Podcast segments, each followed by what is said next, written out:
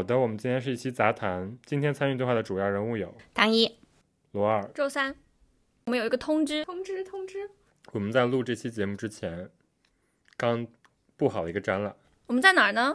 我们在银座的单向街书店，它的地址是在银座一丁目一杠六杠一，在东京的中央区。这个地点在山本博司的小柳画廊的背后。坐车的话，不要坐到银座站，请坐到金桥站。也可以也可以坐到银座一丁目走过去，也可以坐到银座站，也可以走，都可以走，也可以坐在有乐厅站。就大家可以就是在那个地区附近的时候逛的时候，来到这个店里。当你进入这个店，你就会发现一些东托的痕迹。当然，你得上二楼，二楼会有更多的痕迹。我们摆了很多非卖品和一些卖品。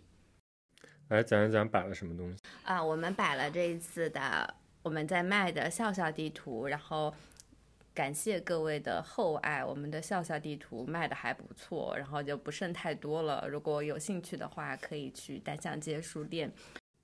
还有一个限量的 T 恤。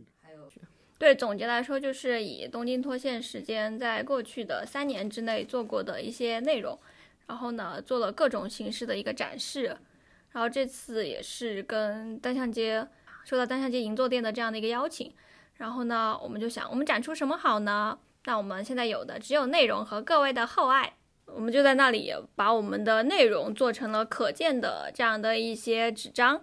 放在了这个店里，走过路过的朋友可以去拍拍照，也可以买买地图。我们个人觉得还是很美丽的那个展。然后同时呢，还有一个线下活动，也要在单向街的这个二层的咖啡空间里举办。然后我们目前构想的是一个在东京住的故事。同时呢，我们把这个我们每个人在东京住的故事带过来，同时也可以把我们住的一些家里用的东西，或者说家里。需要处理的一些东西带到现场来，以物易物。对，想做一个以物易物的市集间这样的一个现场录制播客的活动。因为我们最开始这一期播客的第一期就是讲在东京怎么住。对，我们从做，我们这是第一次做线下活动嘛，所以我们也是从播客的第一期开始。第二期也聊了那个多住响一的《东京风格》这本书。所以，我们就是想从这个切入点开始，跟大家分享一下多珠响一的这本书，以及现在的东京年轻人的家里的一些很日常的一种装扮的主呃装扮的风格。所以，就像一个市集和节目合在一起的状态。然后呢，我们会作为主播，也会分享一下自己的家。然后，如果有可能，我们会邀请一到两名在东京的有特色的嘉宾。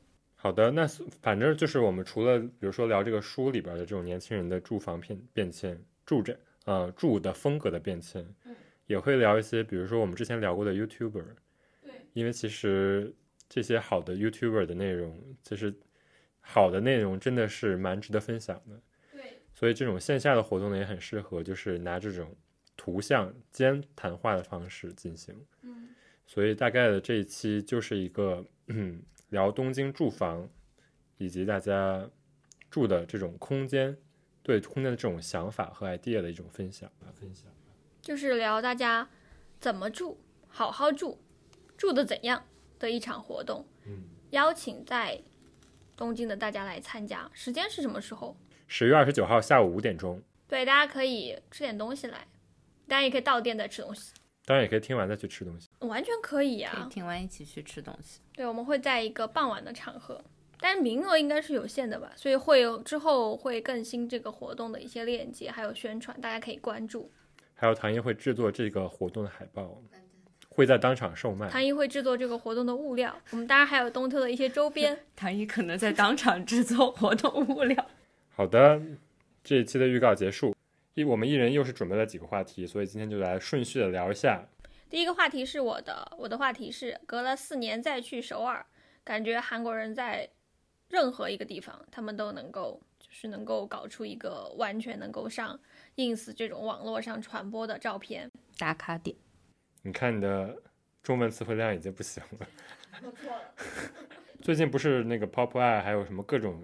日本杂志都在做首尔，对呀，我觉得这一年还有几个杂那个时尚类杂志，全都是有在做那个首尔特辑。我那天看一个日本的女性时尚杂志，然后点开一看，这不就是不是点开一看，就是直接看封面的话，这不是某个十八线县城吗？然后一仔细一看，说的首尔。可能跟它的街道的那种管理，还有城市的风貌有关系吧。我其实觉得，就是我这一次去，因为我之前四年之前我经常去韩国，然后那个时候就会去一些比较固定的地方。但我现在四年之后去呢，我觉得我因为这四年至少前三年就一直被关在日本，就关太久了，所以你对日本，你我觉得我被日本驯化了。然后走到韩国之后，就会带有先天的带有一种。啊，觉得这个街道可能不是那么的整洁，然后这里可能不是那么的有秩序，可能刚刚去的第一天会有这样的一个感觉，但是第二天、第三天的时候，我突然迅速的适应了，我感觉到它有一种乱糟糟的美，就是首尔的那些，就是那些街道还有那些店，嗯，虽然就是中间不乏很多的这样的一些网红店，但是那些店铺里面，你能够感觉到开这个店的人，他们是有一种生命力在的。就他总想做一些新东西。我四年前去的时候，我感觉他们的那种生生命力是从那些店铺里卖的衣服上面感觉到。我当时就记得。当时是觉得在日本逛衣服经常逛不到什么东西，但是你去首尔你会看到很多，你都不知道这个牌子从哪儿来的，但是它可能是一个什么年轻设计师做的。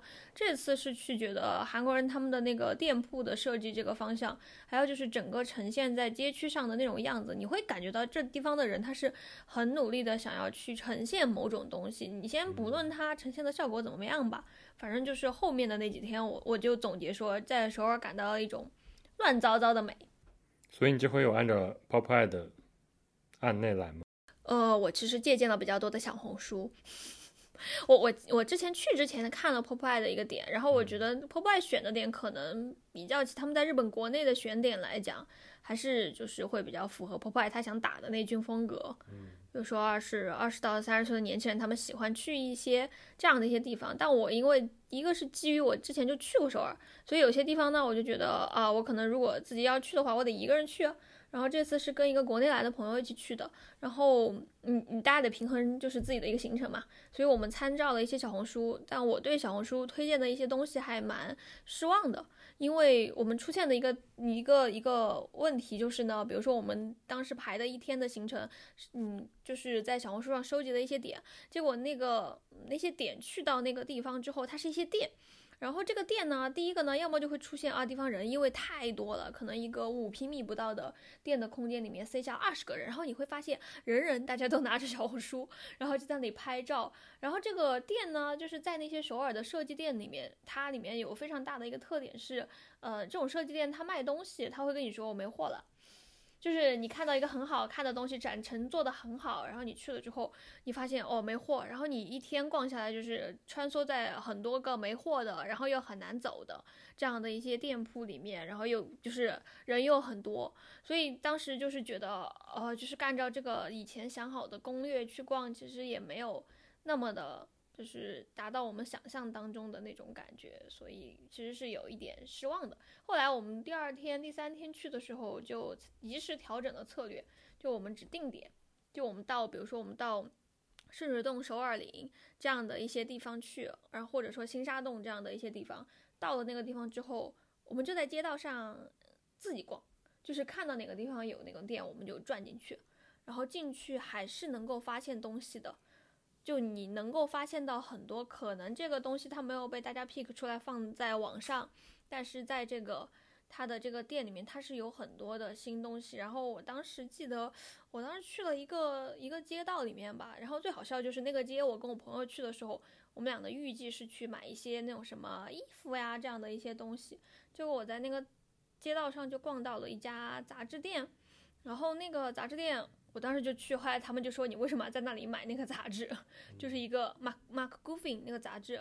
然后当时买那个杂志，我其实纯粹就是因为我在东京好像没有在那种特别大的书店里面，我没有看到 Post 惠比寿，但是远啊，我就平常也不怎么逛去惠比寿啊，就是觉得说对我太远。但是首尔那个地方我正好过去，我就看到了，我觉得啊，那我就买一买吧。就是那个店里面买的一些东西。然后你觉得哦，你是可以逛到一些东西的。然后那个店的店主呢，他也知道你是外国人，他不会跟你讲话。但是呢，我就会觉得，如果下次再逛到这种，如果我以后再去首尔，我现在是觉得，我希望明年我去首尔的时候，我能够跟这些人交谈交谈。明年十月份，我们就让你在播客里面说一段韩语。但不说韩国人都会说英语吗？就我觉得看地方，有地方的人他可能英语比较好，那说日语呢？然后我有遇到过跑到日本来留学的人，他就日语说的比我还溜。所以你逛的是，就逛起来有什么收获没有？什么店好逛，什么店不好逛？有没有一个总体的概括？对，就是比如说跟东京有什么不一样？大家在很多地方其实还是有很近似的一些点的，消费习惯怎么个近似法？比如说我们说的东京的一些店，它其实是很近似的。比如说我当时有在圣水东逛到一家那种，嗯，就是卖一些家居的小物，比如说那种什么香架呀，然后还有一些家里你会放的黑胶，然后这样的一些物品，然后里面的展陈非常的简洁，大落地窗，然后进去之后那种，嗯，铁的那样的一个桌陈列桌子。然后用的盘子也是，就是比如说我们去东京，我觉得乌特勒支的放大版，就有点像那种。然后它可能还会有个小空间给你做展览。那这种店，其实我觉得你走进那家店的那个瞬间，如果他不说韩语，你可能你觉得会说，我可能是来到了东京。而且关键是我当时去那家店的时候，我看到，哎，这个东西不错哦，一拿起来看是日本产的，然后。然后我就说，哦，那确实是，就是还挺多的类似的这样一些店的。其实，在东京很多这种选品店，你打开一看也是韩国的牌子，有有哪些是不一样的呢？他们复合业态的店比我想象当中多太多了。比如说，一个咖啡店的背后它是卖衣服的，然后或者是这个，就像我刚才说那个黑胶店，它在中间它是穿插了一部分展陈的部分，然后前面是卖咖啡的。然后你以为只是这家店他这么做，但可能走到一别的那种一个一条一条小街上的其他店，它一层楼就卖咖啡，然后它二层楼它就卖衣服，它就这样子结合起来，这种好像在他们看来并不是一个非常就是夸张的这样的一件事。我去的那个地方，我觉得是他们太喜欢做那种大的那种展示了。比如我举一个非常典型的例子，就是呃一个卖包的店，他可能租了一个两层的空间。然后他在一层的地方，他做了一个巨大的包哦，就是那种给你专门拍照的地儿。另外一个卖包的店，他做了一个全粉的空间，给大家拍照的呗。对，然后一层是做成那种小道走在草地上，然后你走到一个全粉的空间里，然后它的那个包的陈设也是像给你在工厂里上那种机械工厂里上货物一样。让那个包从你眼前走出去。就是我理解下来，听起来感觉是所有的店铺都是像东京银座的 Dover Street Market 那种感觉。还有那个就非常夸张的 Ada Aero 那个牌子，然后他在那个圣水那个地方做了一个。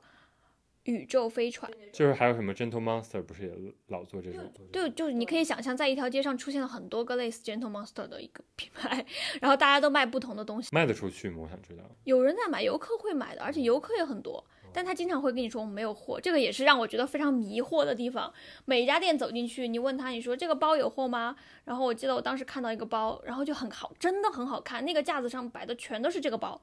然后我们把它拿起来，拿去问店员。店员说：“你好，这个是我们秋冬的新品，这个是现在只是在这里做，就是陈陈列，我们还有两个月才会上架。”我说：“那那你摆出来干嘛？”他说：“那你之后两个月之后再来关注我们。”但是感觉就是很用力过猛。对啊，就是每家店都是这样的。其实我很好奇的是，韩国他们地租有那么便宜吗？就是我，比如说，对啊，就是这种店，我就会想象，如果在日本，我是一个。呃，选品店也好，品牌店也好，我好不容易盘下一个地方，它肯定就寸土寸金的。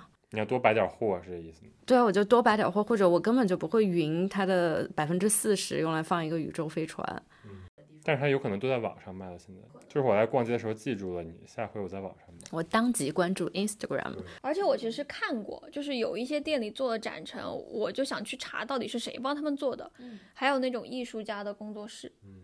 就他们去负责做这个店铺的展示，比较早做的就是那种 Gentle Monster 什么的嘛，他们早就开始在店里做一些，那个好多年前就已经很著名了，对。然后他们的那种电视店铺里的装饰都不是找室内设计师，都是找舞台设计师。舞台设计师那不是你就是？对啊，我刚刚正想说，推荐所有学空间演出的人以后都去韩国发展，不是去新宿发展吗？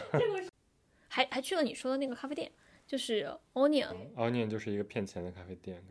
对，但我感觉他那种咖啡在韩国还还挺多的呀。就是贫民窟风的咖啡店。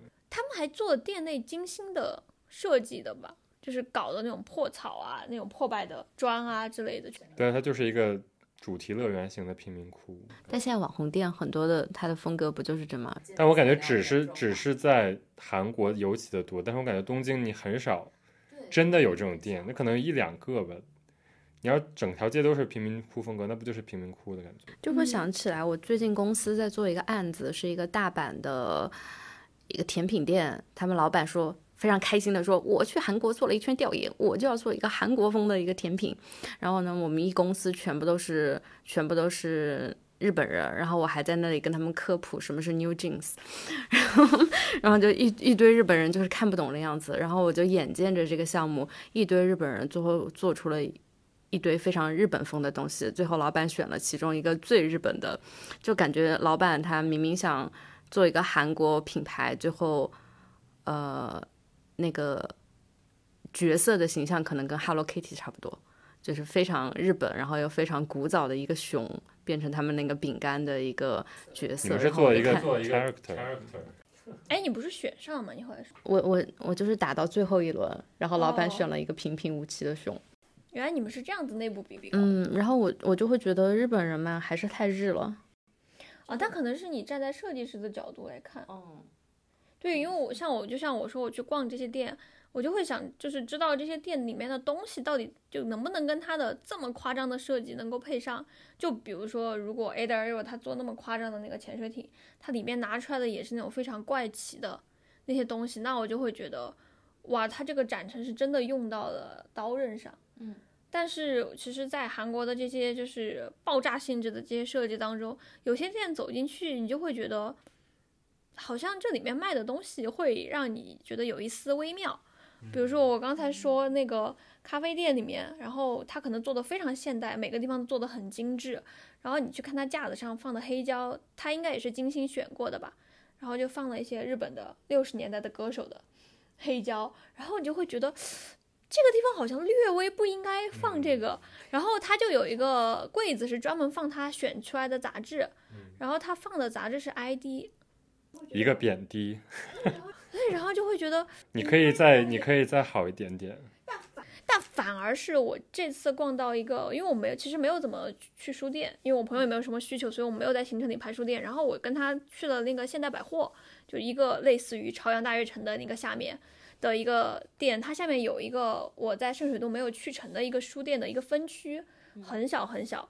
然后我在那个分区里面就发现它里面放的那些杂志还有黑胶就蛮厉害的。它那个架上放的杂志我从来都没有听过名字，但全都是韩语。然后有一系列 那个，对，它就有有一系列的杂志封面做的异常美丽。然后我去查了一下，这个杂志是一个非常小众的电影杂志，它每一期只做一部电影。然后他就专门介绍这部电影，就是一个独立杂志。然后还有做那种什么台北、首尔、东京的，从首尔人出发做的 guide。然后我当时在书架上就摆了那么两三本书，然后我就看到有这两三本。反而在那里就是那个店里非常的平常，他就几个书柜，然后你拿去跟店员，店员也是非常年轻的那种男生，在那里选黑胶，在那里放。嗯，那个反而是没有什么夸张的设计，反而是让你得到了非常多的怎么说呢？一个。获取的一个地方。你去的是现代首尔是吗？现代如意岛现代百货。前两天看到日本有一个报报道，就是说那个百货店现在全是年轻人，是新开的是吧？它是它是新开的。所以我上次哦，二零二一年二月开业的，我上次去的时候就还没开业，它是疫情期间开的。对对对。说非常非常多年轻人，然后里边所有店都是短期的快闪，嗯，就是比较像那种病毒传播。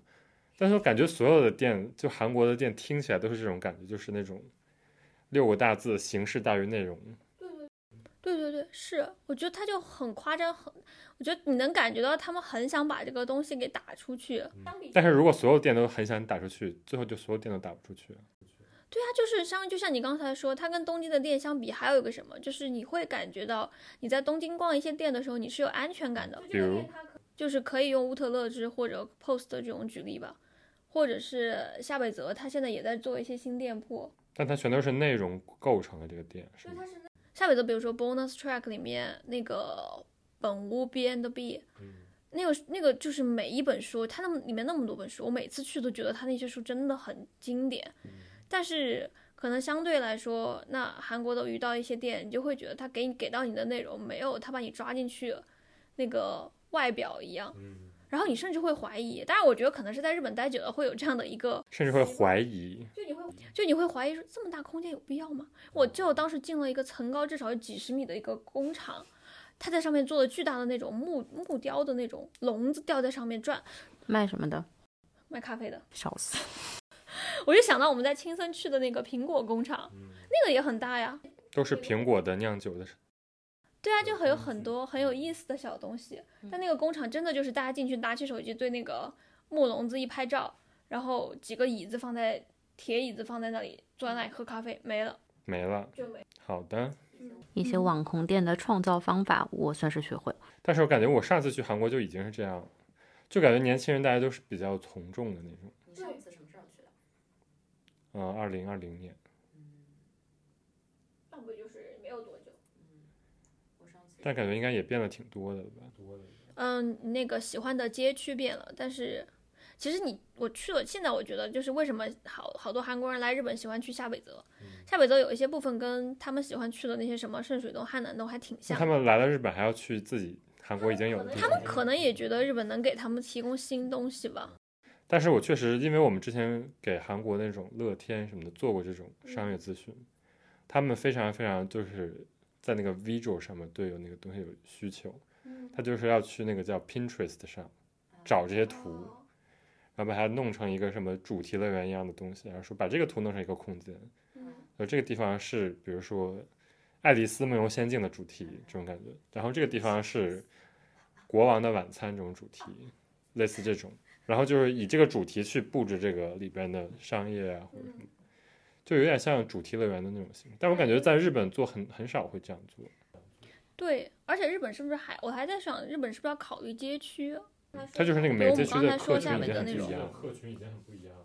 对他还会就是他还会考虑这个街区里面整个整体的感觉。韩国，比如说我刚才频繁说的那个圣水洞，我就感觉就是大家就在画地，就是这一块它可能是一个开了一百年的土豆店，然后隔壁就是一个新兴的那种蛋糕店，然后这两个其实在一条街上，他们并没有很大。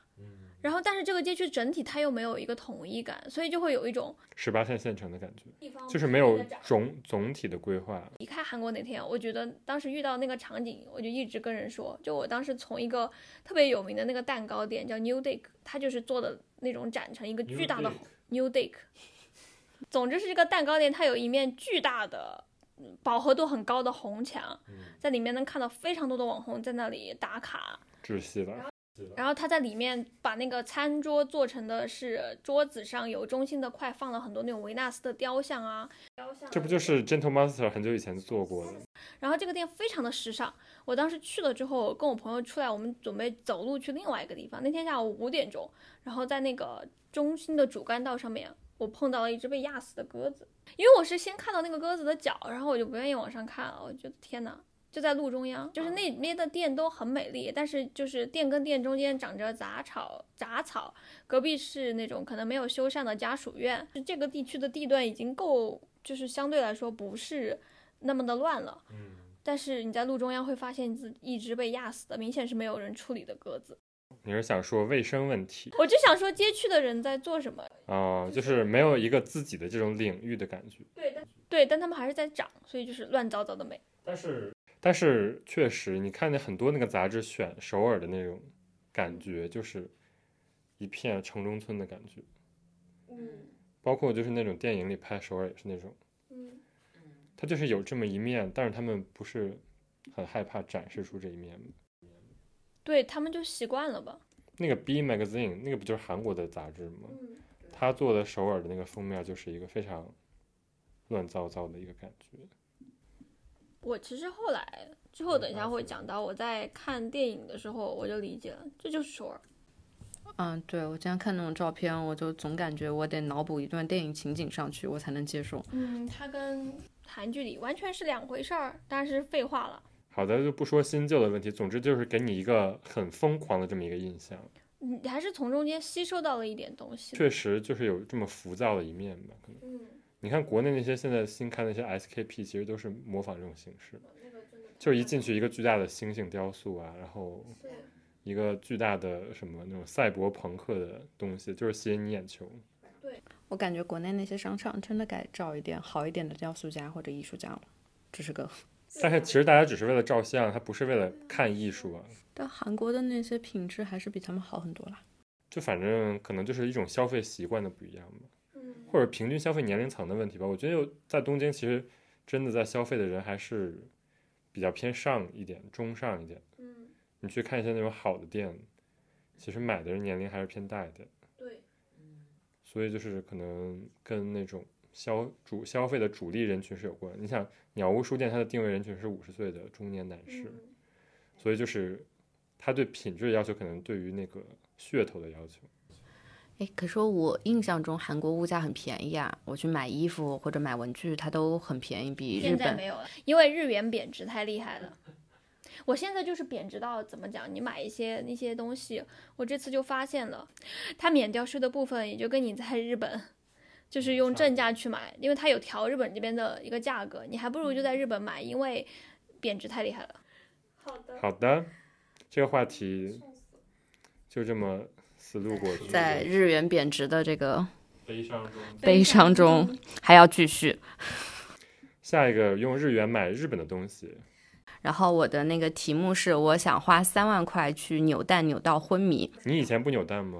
我从来不扭，你以前不知道盲盒这个东西？我从来不买。你最近是成了一个二次元吗？我以前如果遇到，我就不喜欢买扭蛋，因为它特别小，我觉得这个东西很积灰，没法收纳。而且就是很贵啊。现在更贵了。然后呢，我是如果以前我看上一个东西，我就去梅鲁买，对啊，确实。然后就非常的简单方便。但我最近有一个朋友，他就很喜欢扭蛋，然后我就陪他扭蛋的时候，我就发现，哎，扭蛋机好像跟我以前印象的不一样。我以前印象中的扭蛋机全部都是 IP 嘛，所以我很久不看动画的话，我其实根本就不知道大家在玩什么，在扭什么，然后我完全不感兴趣。后来发现它什么都有。我最开始着迷的是，就是我在扭一个呃停车的一个按钮。然后它是那种发声的扭蛋，是个钥匙链。然后我一按它，它就说下一站我们要停。然后我就觉得好可爱。后来我发现有各种发声按钮，我家厕所旁边现在按了一个呼出按钮，也是扭蛋扭到。然后还有一些就是什么叫护士的按钮，然后就是什么开开门的，反正有各种奇怪的发声的、发光的。我知道，但是你知道月曜有一期就采访这些人，然后这些人基本都是那种无职的，然后流浪汉大叔，然后就疯狂在扭蛋。我跟他们就是一种形象。之前就是有陪我的客户去扭过，嗯，他们就很喜欢日本的动漫，借由扭这个动漫角色就非常喜欢扭蛋这样的一个东西。我后我发现就是我看了一下一个数据，扭蛋在那疫情期间，然后最近发展的特别好，就整个日本的玩具市场这几年都发展的特别好。然后扭蛋，嗯、去年是嗯、卖掉了四百亿。然后今年就变成了七百二十亿，是日本扭蛋协会的数据。然后日本扭蛋协会把今年就定义成，呃，日本的扭蛋的 boom 的第六弹。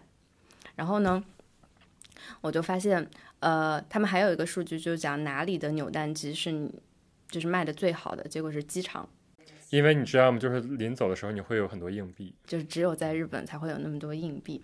啊，说回说回我的那个扭蛋的爱好，我本来以为只有那种动画角色嘛，然后后来就发现有各种奇怪的那种很昭和风的那些小的，天天在那里扭。你不会扭到很多重复的吗？我会啊，我今天扭到了两个这个 Hello Kitty，然后这个就是我喜欢扭蛋的第二个点，就是我有些时候见一个大概两个月不见的朋友你就可以送他一个你扭多的扭蛋啊，对，然后我就发现这个特别有意思。我有一次就见朋友，然后我就送他一个我多的扭蛋，然后他后来又见我，他又送我一个类似的扭蛋，然后我们就建立了一个很快乐的友谊。但我能 get 他说的这种，就是这种喜欢，哎，就是因为你每次都不知道你到底会扭出什么样的一个东西我。见过最奇怪的扭蛋是里边有个小纸条，是假装一个女生写给你的纸条，然后就会有很多大叔去扭，所以就是扭蛋真的是千奇百怪。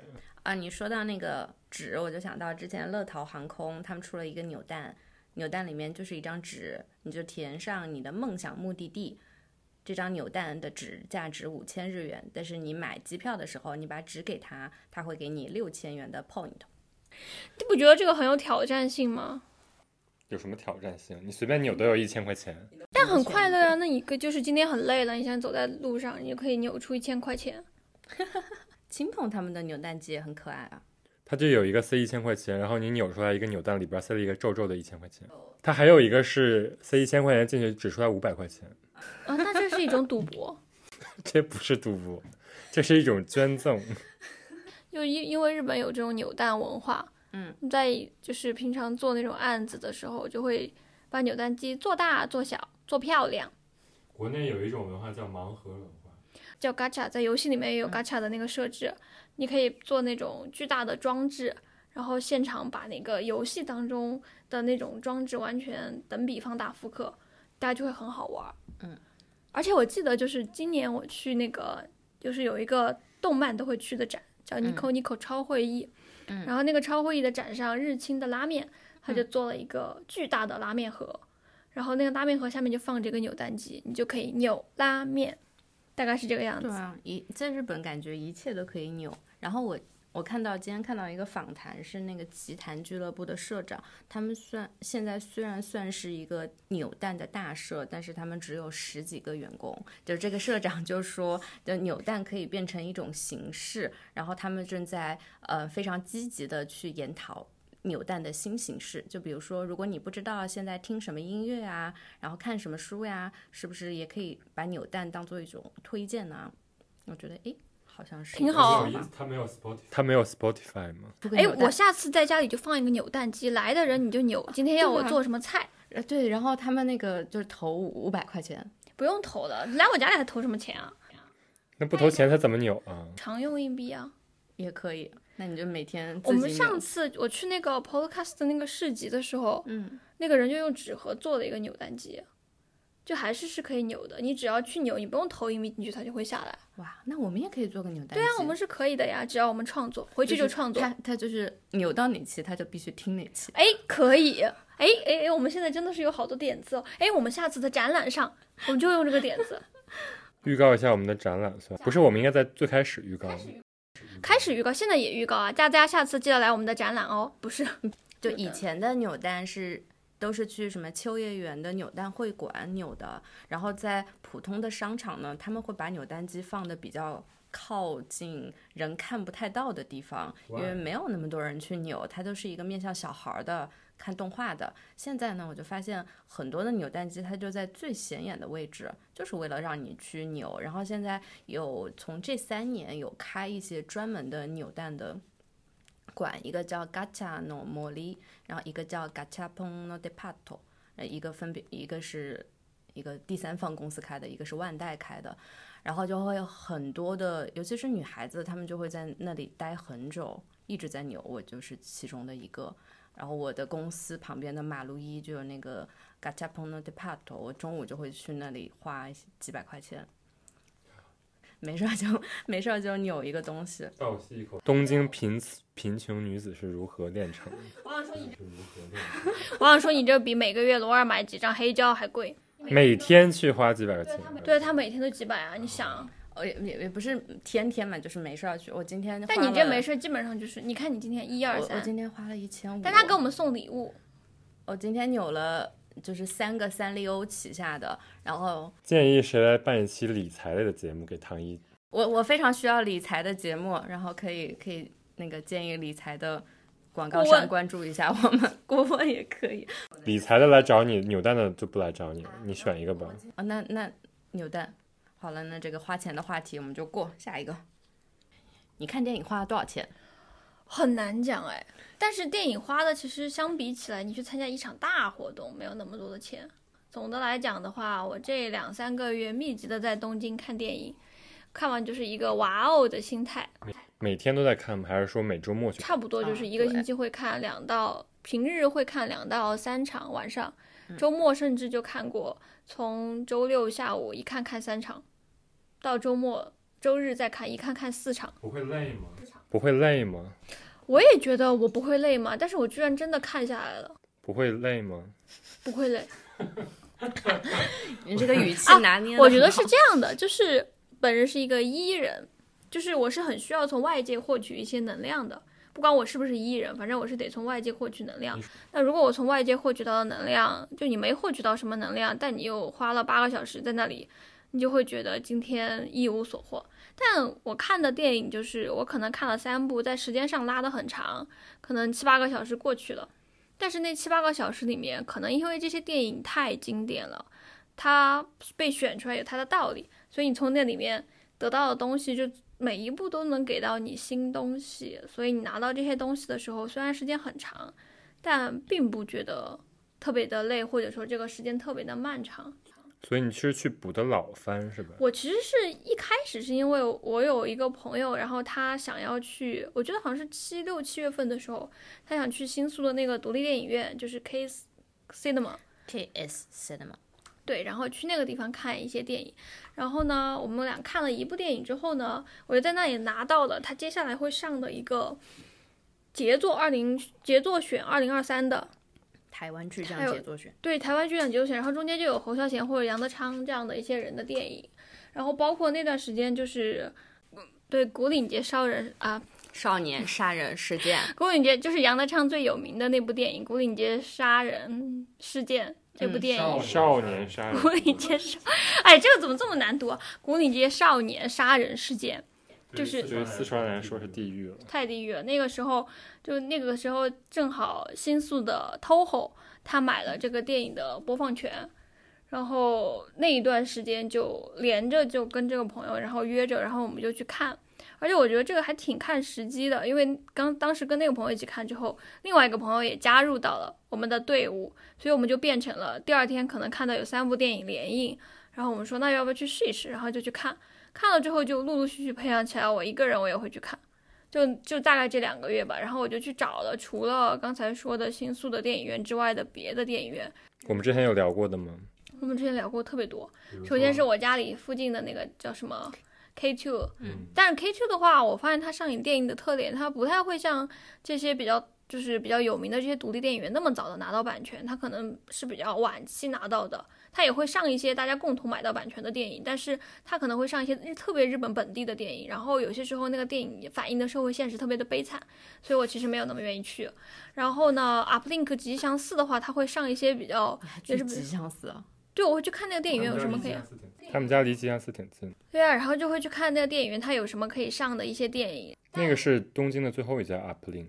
对，是东京的最后一家。之外，还有最近新开的一个叫 Stranger，在菊川那边墨田区，它是一个新型。远，这么远。啊，我知道，就是一个里边全是那种淡蓝色。对对，它是新设计的，想要吸引人去的电影院。然后除此之外，还有涩谷的好几家，Euro Eurospace 还有 Paloco 楼上的电影院。White，对，但那个 White 关的特别早，有些时候我下班其实赶不上。他有些时候五点钟他就上映完了，可能也是没什么人去吧。所以还有最近新开的那一家，在就是歌舞伎町大楼上面，那个会上一些特别小众的电影。那个不是那个不是小众电影吧？那个是一个很商业的电影。电影院打的不就是坂本龙一兼修的音响嘛？然后你在看电影之前会有坂本龙一的那个致辞的影片。那个电影院好像特别贵，看一场它是累积 point，就你累积到五个 point，它就会送你电影票。六个，对，五六个吧。然后你第一，你如果你一场买了两张电影票，它是算两个 point 还是四个 point 的？哦，所以我才跟我朋友去看两三场，我已经可以。都是你付钱，然后就挤在你的点上了。我其实不知道，嗯，但我去了之后，我就发现，哎，我可以买免费看一场了。啊然后关键你进，去之后，他那个是只要你是他会员，他就你买的那个票，他是带那个爆米花跟可乐的，所以你把那个票减去，我就在怀疑他怎么回本。就是因为这些契机呢，我就密集的看了很多。我以前其实是不喜欢看电影的，而且就是我后来想了一下，原因是因为就是在我成长的环境当中，我能够接触到的电影，最先开始接触到电影就是去那种小小城市的那种电影院，它只会放一些当年的那种商业大片。然后那个观影的环境，其实是你就会觉得，那后来有了网络，我为什么不在网络上面看？然后我我甚至会觉得，就是有一些特别悲情的内容，那我从网络上看到的这个内容和我在电影院看的内容是一样的。然后这个内容太悲情了，我可能就那段时间心情不好，或者想看一些更加有活力的东西，那我为什么不去看看别的呢？所以我在很长一段时间之内，我就觉得我大概就不喜欢看电影这个东西，我我也不会特意的去找一些电影来看。然后别人问我看过什么电影没有，我说哦没有看过，就是这个样子，然后也懒得去补。然后我觉得我可以从别的媒介上面去得到这样的一种，就是这样的一个内容。但是呢，我这次去电影院之后呢，嗯，我就觉得吧，就是比如说过去的一些电影，就是比如说那些特别老的那些电影，首先吧，呃，你在网上其实是找不到任何的资源的，你已经错过了那个年代，而且现在版权管得越来越严了。然后过去的那些电影，它在电影院放的时候，它的那种声音，还有它的整体的那种。嗯，我觉得它它那个播映的时期时长里面，所有的东西都是相辅相成的。你一旦离开了那个空间，你感受到的东西跟你在电影院里坐着看那个东西是不一样的。比如举个例子来说，一个特别侯孝贤的电影，大家都说它是一个非常闷的片子嘛，那我就会觉得，如果我在家里看的时候，我现在这个时候看，我一定会走站起来走一走，从这里走到那里，或者是拿个东西吃。但是你在电影院，你不能做这些东西，你就要坐在那里从头到尾。不管怎么样，你得把这个几个小时给做完，所以你就在那里，你就会去留意到很多你在家里看电影的时候根本留意不到的细节，包括可能比如说他只是频繁的拍了这个地方涌起的那种海浪，或者是地上的那种死鱼上面趴着的那种苍蝇，然后那个风声走过的那些东西，我觉得那些东西你在看电影的时候，它构成了你看到内容的一部分，然后在那样的一个电影院的空间当中。才能感觉到，就是这样的一些人想传递的，就是你能获取到你自己想传递的一些东西吧。然后，反正就是我自己是从这个时候觉得电影还挺美的，挺好的。我以前跟周三我们在家里看电影，我是那种看电影，但凡我走神了，我就觉得不行，这电影我得重看了。然后呢，就周三在旁边玩手机，然后我就余光瞟着他，他怎么在玩手机？然后他玩手机玩了五分钟，抬头看两眼。那你们俩还能一块看下去，也是非常的不容易。你们俩不是两倍速看东西吗？对，之前有段时间一倍速也看过，两倍速也看过，玩手机也看过。要两倍速看《冰口龙介》，我就想，两倍速看《冰口龙介》有一种非常诡异的美感，你可以试试。哎，对的，真的。哎，但两倍速看那个《鹿鼎记》更搞笑，非常诡异。就是大家本来打架要打五分钟，结果一分钟就打完了。就是有一种人，大家在那里是两倍速吗？这是五。大家在那里，然后然后大家就倒在了地上。现在有些时候让我觉得我要花一个三个小时时间再去看一下《孤岭街少年杀人事件》，我会觉得有稍微有点沉重，所以这次我就没有去看。不过我这次看了我以前没看过的那个胡金铨，他是以前有一个播客，我也看了，聊了不少胡金铨。然后我这一次就因为那个 KS Cinema 就在我公司楼下，我有一天。呃，黄金周的呃 o b 的时候，当时公司没有人，然后我就一个人去公司加班，然后加到两点钟，我觉得今天啥都没干，这个工作效率很低。然后我一打开这个电影院的网站，还有半个小时就上映电影，我就下楼去看，然后看完了我又回去加班，然后就觉得今天过得非常的舒爽。我经常早上一大早就八点钟醒来，因为我去 KSC 那么，还要转车，所以我就还没有就是在睡眼朦胧的时候冲到那个电影院。然后我都买第一排，而且我发现东京有些电影院你是必须得买前排的。对，而且我还有一个观察，就是为什么要买前排呢？可以伸脚，就是它有些小电影院太小了，你伸不了脚就坐着特难受，就一两个一一个半小时两个小时就特难受。就我在涩谷看那个昆汀的时候，嗯，每一个观众就打扮的跟那个女主角一模一样。我说哈，怎么会这样？但是在 K S Cinema，你基本上周边坐的都是老大爷，对老大爷，而且老大爷比我还准时。他可能早上十点钟开场的电影，他很早就到到了。还有很多上班族，这是我最不解的，因为你上班族晚上买那种六点七点的电影很容易，因为你工作你来不及，然后你就会迟到。但是大家都是拎着那个公文包准时到达。然后准准准时进去，就非常的不可思议。觉得大家还挺爱看电影，而且我还见到就是很多日本人他不在网上买票，他就出来就是在现场，他就说我今天要买后天后天哪一场的。我说我第一次看到这种，因为有而且有些人他还不太适应那个网上的 online 的系统。现在电影院有人不适应吗？现在是老大爷还是没有的买的。我现在觉得我之前去看那个李沧东都在游乐厅的那个，嗯。Human Trust 看的那个地方是有会员的，哇哦！Human Trust 跟 Human Trust 跟那个哪儿，跟伊势丹下边那，就那那一系列他们都有的。他们是一个院线，那个我非常推荐。那个也是好像一千块钱买个会员，每次可以减几百。对，而且他们特就是我第一次去的时候，跟我一起去那个朋友他就有会员，然后他就说你等一下补就行了。然后我们就走到那个门口检票员，他就说啊要看一下两位的会员卡。然后我说我还没买，他说那你等一下补吧。我是这么信任我的吗？然后就让我进去看电影了。那我看你不是用那个 A 嘎浪多吗？A 嘎浪多买很多独立电影院的那个那个也有吗？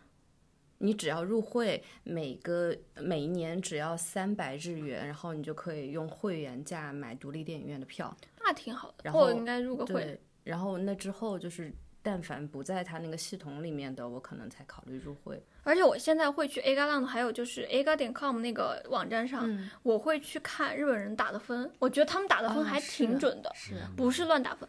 就比如说他们给洪尚秀的电影打了三点零 小说家的电影。小说家的电影，嗯，那一部，然后你就会看到下面有人写评论，就是说，呃，这个电影怎么怎么怎么，就是他真的是很认真的在评。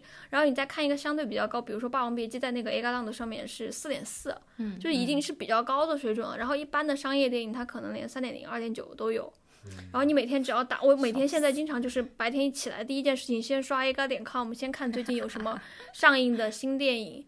然后，但最近好像因为东京电影节要来了，所以小津二郎今年不是要上嘛？我看幺零九那个已经把小津二郎的那个《东京物语》给挂出来了，赶紧准备抢票啦！东京电影节开始啦！这有点紧张，今年肯定超多人吧？每年都很多人，对，每年都很多呀。但是我更想看的是那个 Film Max，Film Max 我还是每年比较信任的，虽然有时候会有雷。今年去试试就比较。比较年轻嘛，不过我去年看的东京电影节的电影，我也觉得还可以。但我最近就是因为才开始看电影，所以我就开始有意识的培养自己去看一些大导的电影，被称为大导吧。比如说我看了杨德昌的那个杀人事件之后，我深我深深被他震撼。嗯，对，因为我就是觉得，你没有睡着吗？睡着了一段时间，诚实，我肯定会睡着的呀。但是我当时看完之后，到最后那个瞬间，我就觉得我得是在这个年龄点看这个东西，我才会有这样的理解。因为我觉得那个电影看到的是悲悯，我觉得它太克制了。它呈现每个东西的时候，它都是有你能感觉到这个人拍这个东西的时候，他的那种理解力，不想拉偏架的那种理解力，我觉得太难得了。嗯。对，太打动我了。那个东那个电影给我的震撼，就是隔了一个半周之后，脑海中一直就是想着那个感觉，嗯嗯，完全无法忘怀。嗯，我同期看就是看别的别的很有名的，像胡金铨那些我也看，但是看了后来就是你说最留下最有影响力的，你在那个瞬间你就明白哦，原来好的电影它就是这样的一个让你可以反刍的东西，嗯，你可以不断的不断的想起它，嗯嗯，不断的不断的去咀嚼里面的那些东西。但是，一些比较薄弱的一些呈现，一些比较单一的观点，它可能就是在那个瞬间它就没了。当然，就是我可能是需要的。比如说，我们当时去看那个，呃，我和鬼，我和鬼鬼家人的那件事儿，那个时候我就觉得啊，那天晚上其实下着雨，但是看那个电影我挺开心的。它就是有它的作用，都有它自己的作用了。我在家里面会选这种片子，我家里不敢看，我觉得那个鬼有点吓人。这样的，我在家里面，我就之前有一段时间特别喜欢看台湾电影。哦，我还想再说一个，就是我觉得日本这些电影院选片人。我曾经，我好像忘了我有没有说过。曾经我有一个同学，他就是做那种日本引进独立电影的研究的，因为他自己就是一个引进的人。嗯。然后我当时就比较迷惑，刚来日本的时候会觉得，为什么要做这样的一个研究？这个人有，就是这个角色的重要性，我并没有感觉到。但我这次就感觉到了，你走进电影院的那种安心感，因为他是有这样的一个整体的制度。他那个选片人，他把那些片子挑出来的时候。他是觉得这些东西是可以呈现给你看的，可能他的总体的评价在一个单一的排行榜上，他可能不算高，但是他就是在那个挑选的机制下，挑选的人背后，他可能有一个比较强大的选片的团队，嗯，然后这些东西呈现到你面前，所以我觉得在这些在这边的独立电影院，你去看这些东西是非常有价值的。是的，他们会把以前的那些好电影当回事儿，然后就把它选选好，然后可能做一个合集。所以我觉得这件事情很难得啊！当然也不是说就是他他们上的电影每一部都是好的。对呀。我有一天晚上被朋友他就叫我去 K S Cinema，他看个电影问我去不去，我也不知道是什么，然后我就看是古奇润一郎的原作，然后我就去了。哇，拍的可真难看！然后最后那个导演还过来还过来 Q A，然后我就不知道怎么办才好。你就质问他呀？你就说为什么会拍成这个样子？不是，那那导演就在讲他那个四五十年前的感情经历，我就想算了吧。那我也理解了，就是大家为什么会去影展，会在那里坐着一步一步的看电影，得多幸福啊！如果都是好东西的话。没有影展就是有好有坏。好的，今年试试 FilmMax 抢票，还是挺好抢的。FilmMax 比较好抢，东京电影节比较。我觉得东京电影节是那个那很火的那些比较难抢，然后对啊，很火的才是好看的呀。但我东京电影节我留下最深的，我去年我最喜欢的是那个那个什么什么女妖，然后还有那个洞，爆丧女妖，对，爆桑女妖，然后还有那个洞，就是全部是一个无声的默片，然后看一堆人在挖洞，就测一个什么新西兰的，他发现下面有个洞，测它有多深，然后就完全感觉你在在做一个夜行巴士一样，非常舒服，我很喜欢那个片子。我去年看了什么呢？去年看了《Memoria》，不评价。好的，谢谢你分享你的电看电影的。好的，我发现 FilmMax 它已经出了它今年的片片单了，而且它已经颁完奖了。获得黑泽明奖的是《春江水暖》，一个几年前的中国片儿，很好看，挺好看的，挺好看的。好的。说完说完了电影，我就想到我原来住在早稻田的时候有早稻田松竹，每天出家门口都会路过，但是现在搬到三茶，周边一个店员都没有。那你在三三茶干什么呢？对啊，我在三茶住了一年，做了什么呢？那你过得幸福吗？快乐吗？我感觉他过得挺幸福的我觉得也是啊。一般般。啊。那说说你的体验。说说你的一般般。接下来进入罗二的话题。三茶居住一年小结，别的呢？其实就是我没有住在三茶那个站，我是在三茶和涩谷中间那个站，叫以 K G 里欧哈西，石靠大桥。然后最近开了一个呃综合设施，它这个地方原来是一个就是那种给公司的员工就是培训的一个点儿，然后他现在把那个地方给改就给改造了，叫池尻，叫大桥会馆，因为这个地方叫池尻大桥嘛。然后那个大桥会馆呢，就是成为了最近我们池尻这个地方的旗舰店。旗舰店是旗舰什么？就是它一楼是有一个叫呃有一个广告专门做广告设计的公司叫 Sekai，它在一楼办了个画廊，然后另外一边呢是一个可以同时喝到 wine 和咖啡的一个店。你在搜 o h a s i Kaikan 吗？对，我正在看，你点开了 Instagram，看到一个黑人。就是那种年轻人会去的那种发信地一样的地方。对对对，对对对，然后它楼上是，呃，你可以按月租的这个酒店，然后你租完了之后，你不住的天数，你可以当酒店再卖出去。那谁来打扫呢？它是有专门人来打扫，那我就是二房东。对，嗯，所以就是还挺有意思的一个设施。然后中间有一些办公空间什么的，所以就是成为了，嗯，最近比较推荐大家，如果来池尻玩的话，可以去大桥会馆。然后那个 Sekai 也挺有意思，那个 Sekai 你点开了吗？C E K A I，它的那个它是一个反正专门做这种创意广告设计的一个公司。所以这个网页不会也是他们做的吧？对啊，那个网页。然后他们，你可以看到他们网站上有接了他们之前很有意思的一些广告，包括那种大公司的广告，都是有一些很很有创意的，是他们做的。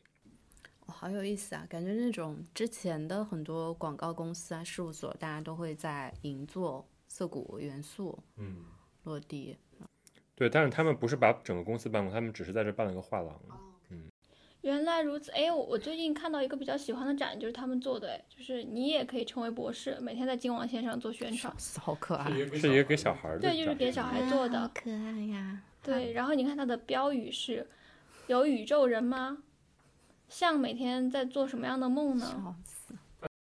但是他们比较大的就是客户就是 Nike 啊、优衣库这种。啊，但这个 Nike、优衣库比较常规，然后我觉得它的 copy 写很好，说なんだろう、なんなんでだろう。 その気持ちが君を博士にする。哇，写的真好。可以，反正他们就是算是一个我觉得还挺有意思的一个广告公司。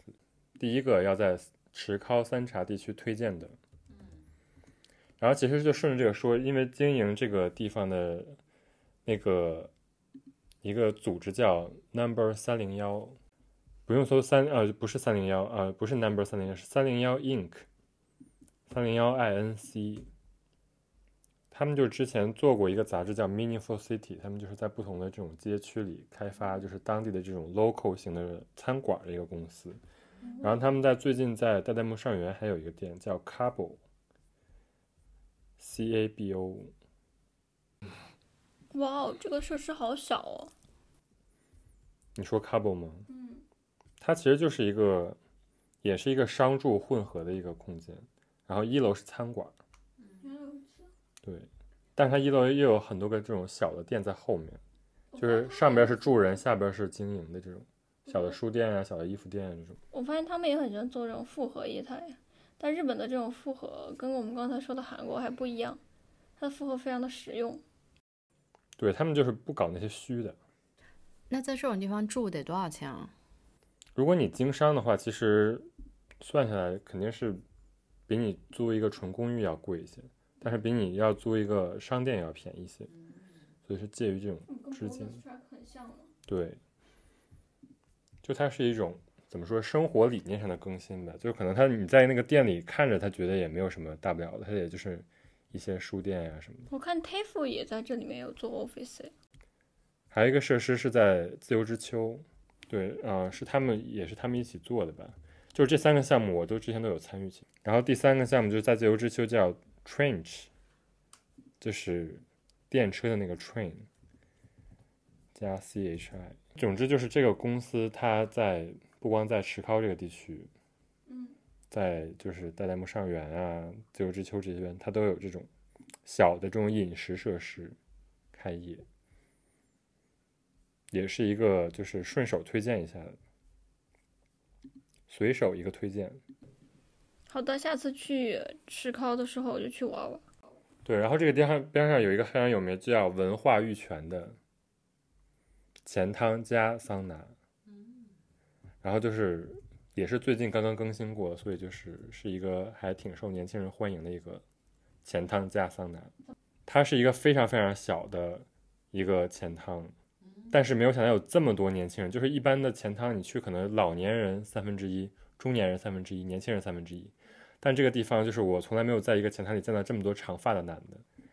然后还有一些小的推荐，就是三茶这边有一个非常有名的吃湖南菜的地方，那我们就推荐一下池尻好吃的东西。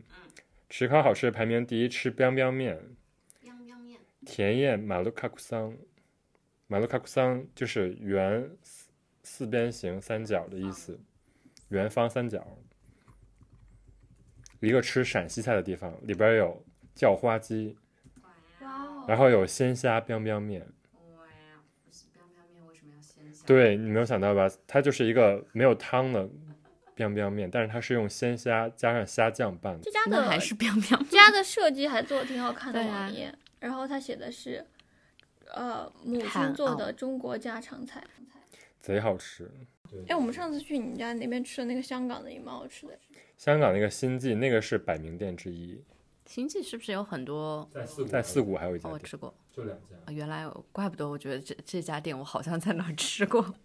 好的，还有就是 tacos，不光在呃不光在池尻有一家，但池尻那家是只能站着吃。他在呃三茶那边还有同样一家开的另外一家店，叫 Los Tacos Azules。这个店的外表都好好时尚啊，时尚啊。对，它也是那种就是就是日式 fusion 的 tacos。而它这个网页还教你，如果你想吃一个很好吃的 tacos，你首先要有有有什么有一个黑玉米，不是，他没有教你这个，它是告诉你，他只是放了个黑玉米，也挺可爱的，很想就是可爱的。店主的拼图游戏练习。嗯，可以的。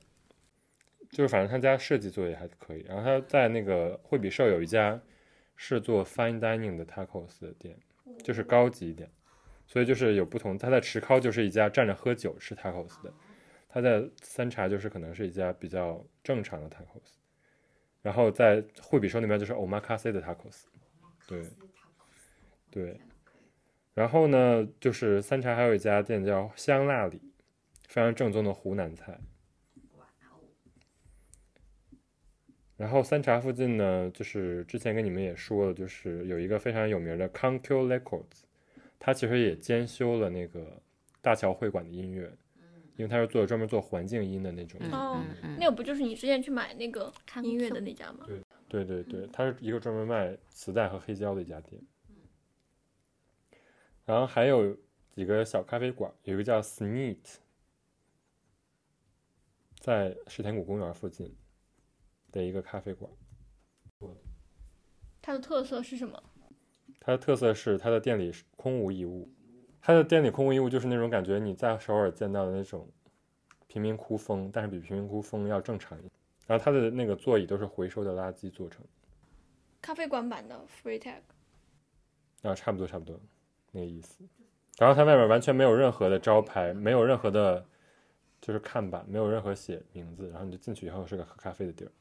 那你怎么找到的？它就在公园附近，所以还挺适合。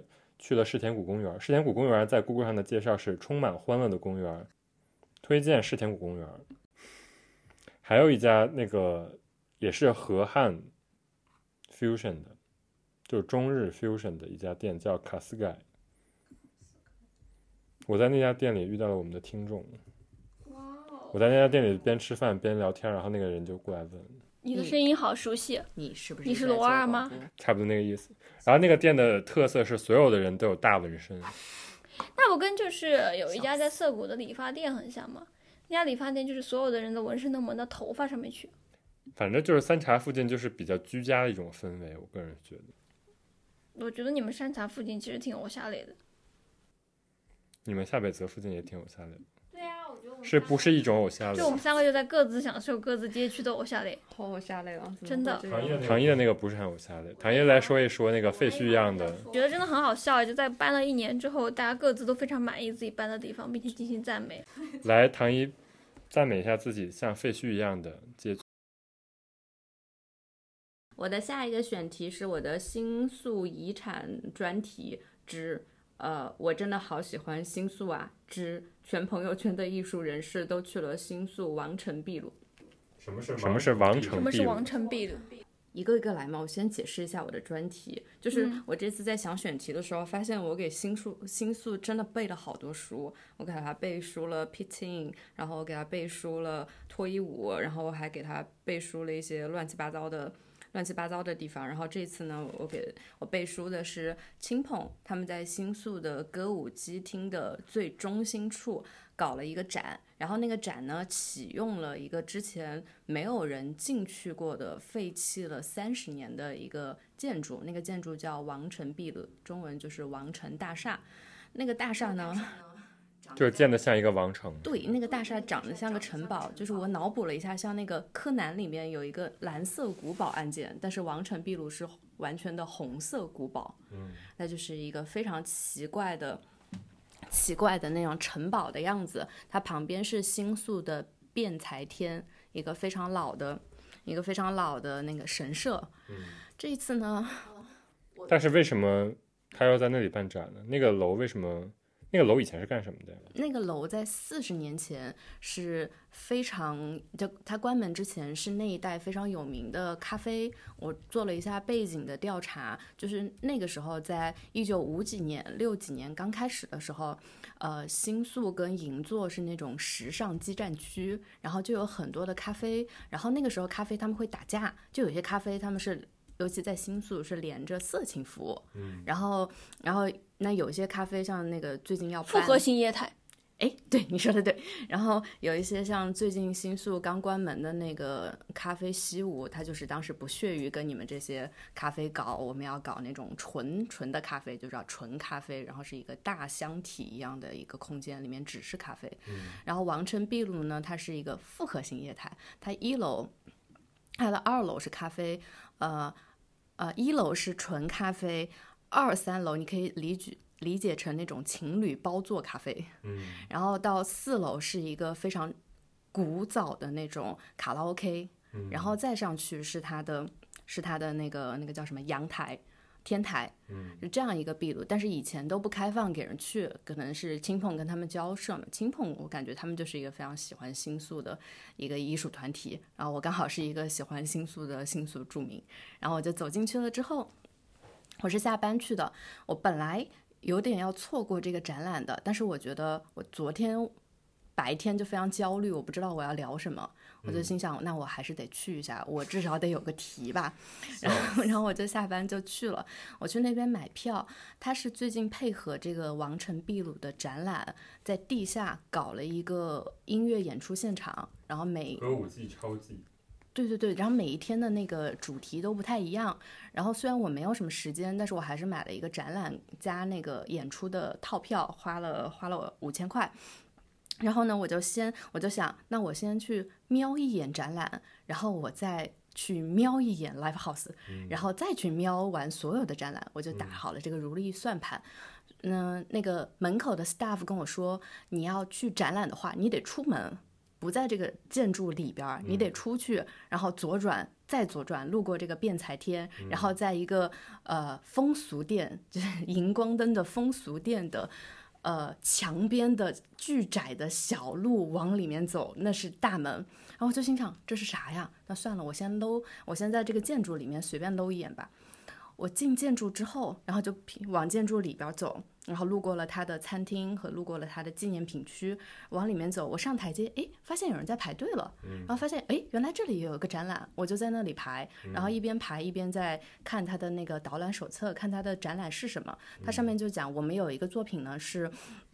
把这个四层建筑的天顶，它它有一个天井是拉通了四层，然后它打了一个巨大的 LED 灯往上打，就是说这是一个奈落的井。奈落是一个佛教用语，就是那种地狱，它打造的是一个地狱场景。而且王城秘鲁里面本来就是废墟状，所以就跟它这个点非常合。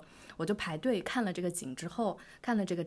展品之后，我又往里面走，里面就是在废墟之间，还有很多的影像装置啊。它这一次是一个非常在亚文化地区搞，找了一群亚文化人士做了一个亚文化展览，里面有些跳脱衣舞的，还之前还有一些搞什么 SM 捆绑的，就之类的这种这种东西。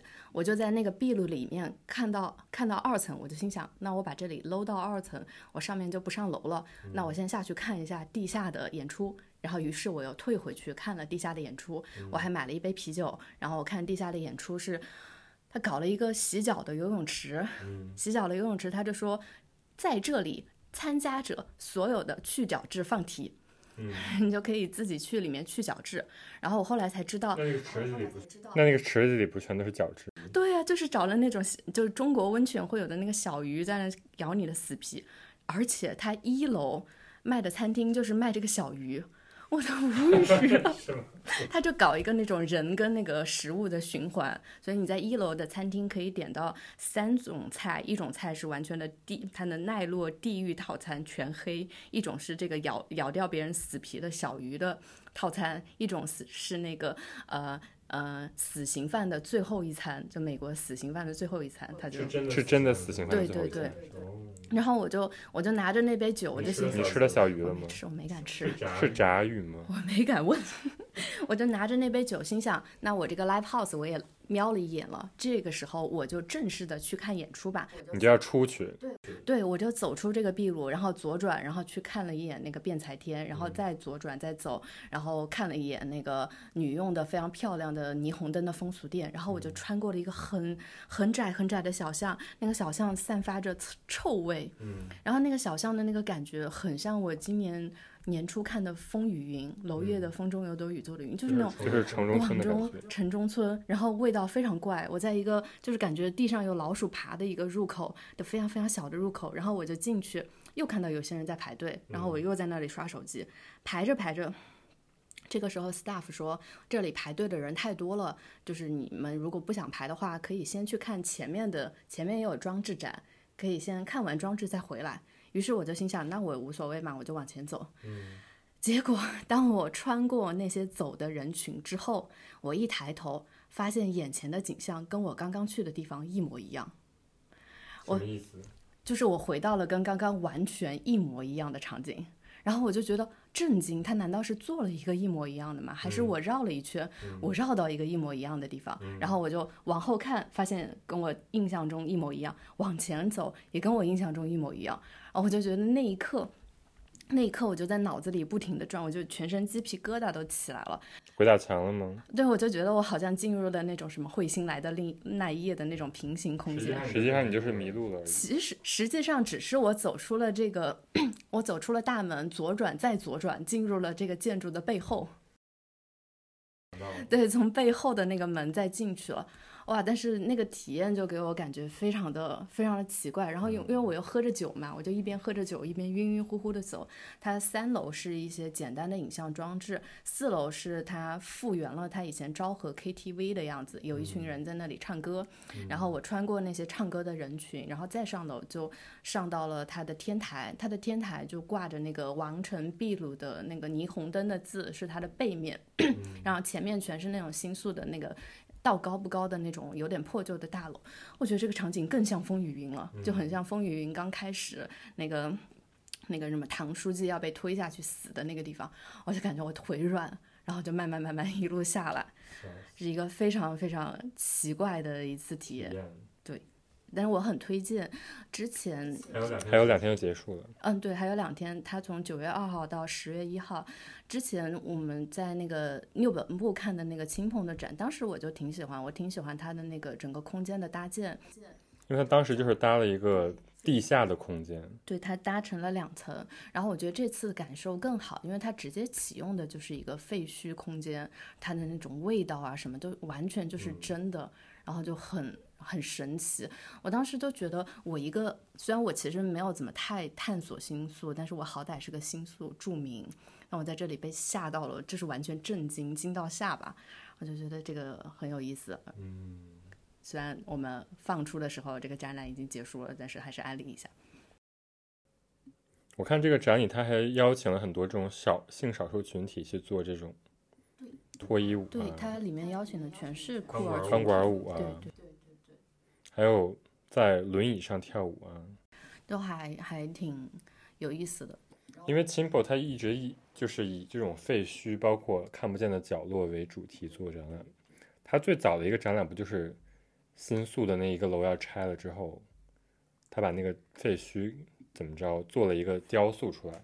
那个雕塑现在放在那个新的歌舞伎大大楼的那个二楼的中间。啊，他们这么。这样想也的确算新宿代表艺术家。对他们其实是有一个，就是成立了一个这种虚拟的团体，叫歌舞伎厅艺术中心构想委员会。嗯嗯，就是一个空想的东西。原来不是真的啊，我以为是真的啊。就是是有这么一个东西，但是这个东西具体它不是一个组织，它只是说去承担把歌舞伎厅和艺术这个东西结合，因为歌舞伎厅它总的来说是一个风俗业嘛。就是一般人不会把它当做一个艺术，但是他们就是以另外一个角度把它，就是这种比较怎么说特别接地气的东西，反而给做用作了艺术的这种元素。因为其实还有一个艺术节叫什么来着？叫 White House，是去年年底的时候，惠田城在这个王城壁炉里办的一个艺术音乐节。然后当时也是，就是说，相当于把这个废墟打开，然后里边找了一堆奇奇怪怪的什么，有叫青椒肉丝的乐队啊什么的，在这做了一个二十四小时的这种快闪的这种艺术。那很适合王城壁炉这个场地。对，就是在这么一个市中心的地方，结果它搭成了一个城堡一样的玩意儿。非常怪。然后我在搜索王城秘鲁的词条的时候，我就稍微说快点。搜索王城秘鲁的词条的时候，然后知道他以前是开那种纯咖啡店，然后我就知道了那个新关的刚关的那个呃六四年开的咖啡西武，他原来就是王城秘鲁设计的那一批，然后就过来的。他们就是要模仿王城秘鲁那个纯咖啡店的样子。然后我又知道了那个。咖啡西武的那个公司，那个上层公司叫做新宿地铁集团，但他们跟地铁毫无关系。那个社长原来是在新宿开鞋店的，然后就一路在新宿开了很多饮食店呀，然后这种游玩的产业店啊。然后因为他们那个咖啡西武的那个是他们的本部大楼，因为太老了，必须得整修，所以他们后来才打算今年十月在别的地方开的。然后我就我就感觉很复杂嘛，所以我就说我想。单独录一个，我们什么有机会可以录一期新宿，因为我觉得我住在一个真的非常也不算破败吧，就是在有一部分它是注定要消亡的街区，然后我在这个街区里面感受就很复杂，我就感觉我在这个街区住，我必定会有很多的那种受苦的时候，就有一些东西我还不知道，他们就要没了。然后有些东西我知道一点点，还没来得及知道很清楚，他们就要没了。就是新宿就是这么一个，它有很多 layer 的一个城市街区。好的，那这个话题就先到这里。好的，那我们说一个虚拟话题，真人秀话题。我们以前聊过的《Bachelor》，对，第四季。天呐，太好看了吧！我当时就是看你说，然后我才去看的。对，因为它前三季，包括那什么那个女 Bachelor 那两季，就真的是当搞笑题材来看，就真的是当搞笑题材来看？那这一季呢？其实这一季开头我也觉得，就是因为他们会有那种社交社交性假话，嗯，所以我就觉得开头可能也是社交性假话。没想到来了一个破局的。我要跟你说，就是我要说吗？那个女主，她刚开始不是女主的感觉，就是这个这个这季就是真的是，就是你直到最后一刻，都一直以为是另外一个人。因为我不知道嘛，我们就按 A、B 来说，那本来是有一个很完美的 A，大家觉得他要走到最后，就是不是说大家都觉得，就是而且就是分看氛围的话，也感觉他和就是这个 Bachelor 比较搭。呃，顺便说一句，我前两天在六本木看到了 Bachelor 本人，但是这一季选的演员就是感觉都很正常，就不会有那种特别浮夸的。有一个蛮浮夸的，有一个中国的那个，但是他也是非常真实的浮夸，就他整个人就是会翻白眼那种。还有一个艺术家，嗯，他就是一个纯粹的在住在大分的，就感觉这里边每个人不能说演技很好，就是很真实。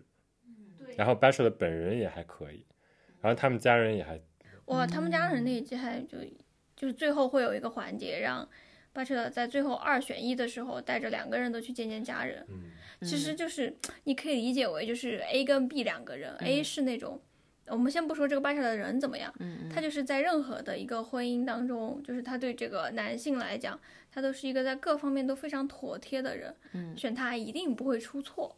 然后男的。女的哦，OK，A 是女的，OK OK。B 也是女的，但是女女 B B 这个女的她就是脱线，她能在任何的地方打破你对日本人这种特别规矩的人的认知。他完全不按常理出牌，他每一个瞬间都是。他原来是陪酒的。这样的吗？那个他那个是他后来去民国屋做饮食店，他最开始是在新宿陪酒。这个人就是在任何的时候想笑就笑，想想哭就哭，然后会突然吐槽。嗯，就那种性格的人。然后他最开始几集就是完全是透明状态，然后边上所有女的就说他可能前几集就会被淘汰吧。而且边上的那些女的，就是大家都是使出浑身解数，因为这次他们在墨西哥录的，所以就是。就是会有那种墨西哥的夸张表演，很多女的一来，她就说我带了我们那个店的土特产，我专门做了这样的一个东西，或者一开始就说我能不能这样子叫你啊？我记得就是最后走到就是二选一的那个另外特别妥帖的那个 A，他一上去就说哦，我们不要用敬语了，我就称呼你名字的后半段，然后他说啊，你可以试一试，我给你三秒钟，你试一试，你叫我的这个名字，就是一下子就能够抓住这个人的心，对。就会有这样的一些表示，但那个最后走到最后的那个 B，这个人一上来完全就是啊，我好激动，我牵到你的手了，他就是那种脱线，他不仅脱线，而且就是那种，比如说我第一次见你，我真的很喜欢你，然后就这么讲啊，就会这样子，或者是说天呐，我觉得我会失去你，就是他就会这样子讲，但他表达的比较直接，他很，我觉得他很厉害，就是他那种东西是完全动人的。而他对这个人的感情，看他是非常高扬的。关键那个人会回应他，就是我觉得在倒数第几集的时候，这个女孩子她就说，嗯，她就说，她说我太喜欢他了，就开始哭。她说我太喜欢他，喜欢到他不选择我也没有问题。哇，你当时看到这句话就说，我的妈呀，就是他就是进阶版的上一季的那个梁子，嗯嗯，就是他完全都没有那种在规矩里面的，就他们在见家人那一集，我印象特别深刻。其实他们家人也很微妙，我觉得这个巴夏的他们家人特别厉害。就他他弟弟在见完这两个人之后，就跟这个巴夏的说了一句话，他就说，嗯，两个人你怎么选呢？我觉得如果你选 A 的话，他一定不会出错。他说我他他没有说不会出错，他说的是，我觉得如果你选 A 的话，我能够想象到你们走到结婚那一步。他说，但是他没有说，但是他说，如果是 B 的话，嗯，就是可能会有高，可能会有低，他就这么讲。我觉得这话非常非常微妙，但是又非常精准。非常会讲。对，然后他妈妈一来更加厉害。嗯，他妈妈一上来就说，喜欢一个人是很重要的，就是讲这句话。他妈是看出来他没有那么喜欢 A 吗？不是，是那个 A 从来没有说，A 是 A 是一个非常端庄大方的，但是他也不说我爱你这种，我喜欢你这种。其实这也也不能倒推过去，他不喜欢这个男的嘛。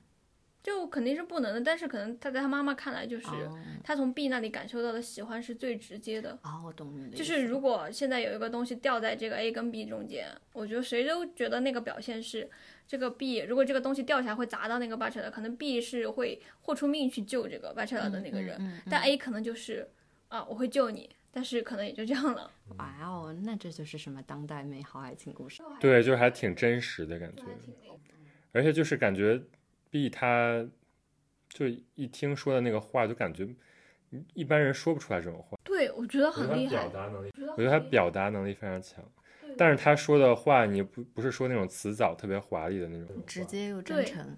与此同时，你又会全程感觉他在气场啊，或者说在气质啊，就完全不如 A，所以就是从头到尾，我就感觉他肯定最后就不会选 B 吧，因为 B 太小孩了。啊，但我觉得那个 bachelor 很喜欢 B 啊。对啊，就是说到最后你才看他，好像他也是到最后一刻他还非常的犹豫呢。嗯，他自己也这么说的。就是我觉得就是任何人在他那个位置上可能都会这样，给你一个完美的东西，给你一个不完不完美的，但是很热烈的，你要哪个？你究竟是要走安全？就像他弟说的，你跟这个人，你一定我我可以想象到你之后的生活是什么样的。你选的那个人，你是万无一失的。那反过来说，选择这个人是危险，但是可能你得到的花会更多。你要往哪边走？嗯，当然正常人都会犹豫吧，他本来就是有选择权利的呀，对，但是就是很少有这么真实的。对对这么真实的，然后出现这种羞辱上，然后就是这这两个人都是，首先就是他的外表什么情情况下都是没有完全没有什么参差，或者说没有什么好比的，然后他就是性格不一样摆在这儿，还挺妙的，我觉得。嗯，哇，而且他最后选了 B 之后，你会觉得这两个人越来越配，越来越配。但是，但是我在看剧的时候，或者说在看整个从头第一集到第十集，我都完全没有，我都觉得 B 是一个透明的人。就是我感觉也不是他故意把 B 的镜头减少，有时候你会觉得 B 他就是有点从不自信到他最开始最后一定要表达这种东西。但是 A 可能他从头到尾他就是有一种矜持而，且他还有一种可能我会获胜的那种自信感。就是我就是我稳了那种感觉，所以他就是没有特别的说一定要表达什么东西。就包括他在第一次见面的时候，他让这个男的一定要叫他那个后面的名字，其实他就是很明确的，我就是走到这个场上了，我要去完成这个任务。但是那个 B 可能就会有一点啊，我可能随时会被淘汰，嗯。结果走到了最后，虽然也不是什么生存类节目吧，但是看出了生存类节目的感觉。哇！可是我我作为一个没看节目的人，我就一头问号，到底是有什么像天使一样的男的？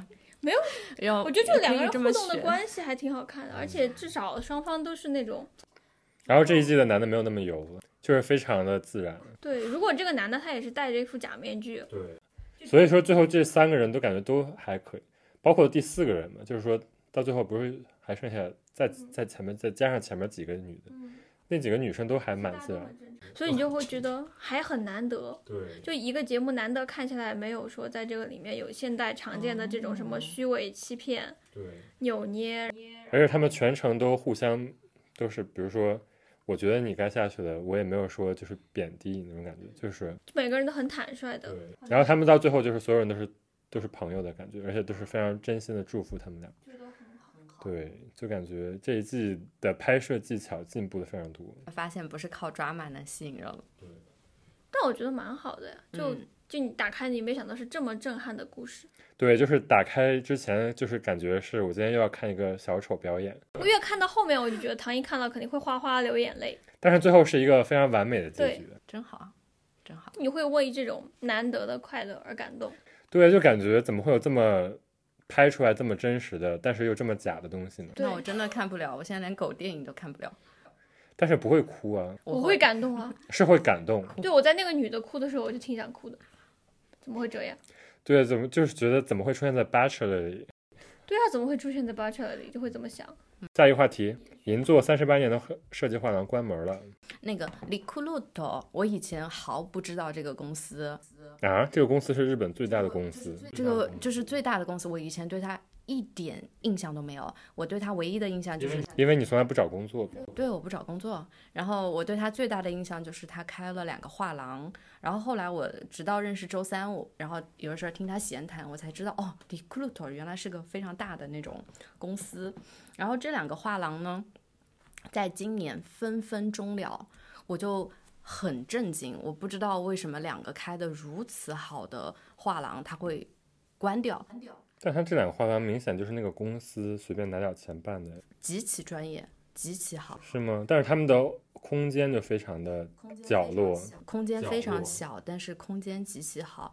然后我就我到等一下，这就是你今天在朋友圈说的那个吗？对，我就朋友圈就真诚求问大家，知道鸡巴画廊为什么要关？就我就知道为什么唐一在这里吗 突然的发了一条询问，原来是因为要播客，而且没有人知道，我搜了用日语搜了全网。都搜不到他为什么要关门，应该就是没钱了吧？我不知道他们公司就是到底是战略嗯出问题，还是钱出了什么问题。然后他们现在我分析出来的战略是这样：他们把银座的两个画廊通通关掉，然后两个画廊包括他们的呃艺术家扶持的那种奖项项目也通通关掉，然后在东京站旁边哦开了个新的画廊。开了一个新的画廊，然后只搞一个奖项，然后他以前的奖项是包括一个摄影奖、一个平面奖，他现在合成一个奖，就是那种艺术表达，所以他现在的奖更难申请了，叫 bug 点 art，对对叫 bug，而且他的那个 slogan 写的很好，他就说要给世界加一点 bug。要加一点不一样的，而且我看他们的那个 bug 的那个 about 的页面，他们真的非常认真。他说我们现在就是想为艺术家的生存生存做一点事，然后呢？所以他们其实不是关门，他们是升级了。对，我觉得应该是升级。然后他就说，我们要为艺术家的三个方面考虑，一个是生活阶段考虑，尤其是这些艺术家如果要抚养小孩，他们抚养小孩的时候的各种各种细节要怎么处理，然后给了一个什么论文参考。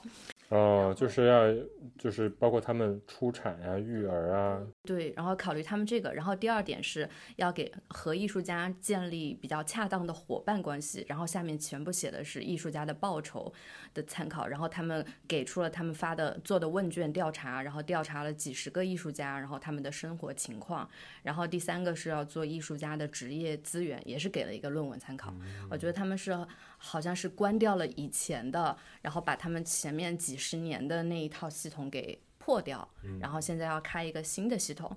然后他们以前做的是非常非常好，就是整个日本的新的艺术家跟设计师的育成项目里面数一数二，一定有他们。嗯。然后他们开了一个，就是一个是日本的那个加古达的新人奖，就是平面设计的大奖，就每年会在那里做。然后还有一个是弯窝鲁，叫一个一面墙的那个那个奖项，是每年在另外一个另外一个空间做。然后呢，他们就都关了。然后这个 Gallery 八这个 G 八画廊，他们今年今年八月份到九月份这一个月之间，就搞了一个闭幕展。三泽遥的，是三泽遥后面这个闭幕展。极其极其的厉害的，那你早早不推荐，都已经结束了。然后，然后他那个闭幕展是把现在还活着的，然后那个著作等身在他们这里办过个展的那些设计师，每两两一组，每个人每每一组只能展三天。那还要每天都去才行。对，我就隔三天去一次，然后就展了一个这么非常的那种车轮战式的群展，然后就真的极其感动。我每天去，我都能看到一些，就比如说这边服部一成正在这边走，然后这边葛西勋正在这里签名，那就感觉他们就是，呃，因为他们的公司本来就在银座附近嘛，就这个地方，呃，我之前比如说看日本的。那种文章就会经常写这里是一个什么什么发行地。我当时在那里看展的时候，就觉得这就是发行地，就是所有的不管你是从业者还是一个艺术的爱好者、设计的爱好者，大家都在这个很小很小的空间里面转。嗯，就觉得就是最开始就去的时候，每每次都非常的，每次都非常的就是有那么点失落，就感觉是。看一次少一次嘛。然后因为他得了那些奖的人，这几年我在日本住的时候也是走一个是一个啊，不是，呃，就是一个一个跟着就去了极乐世界了。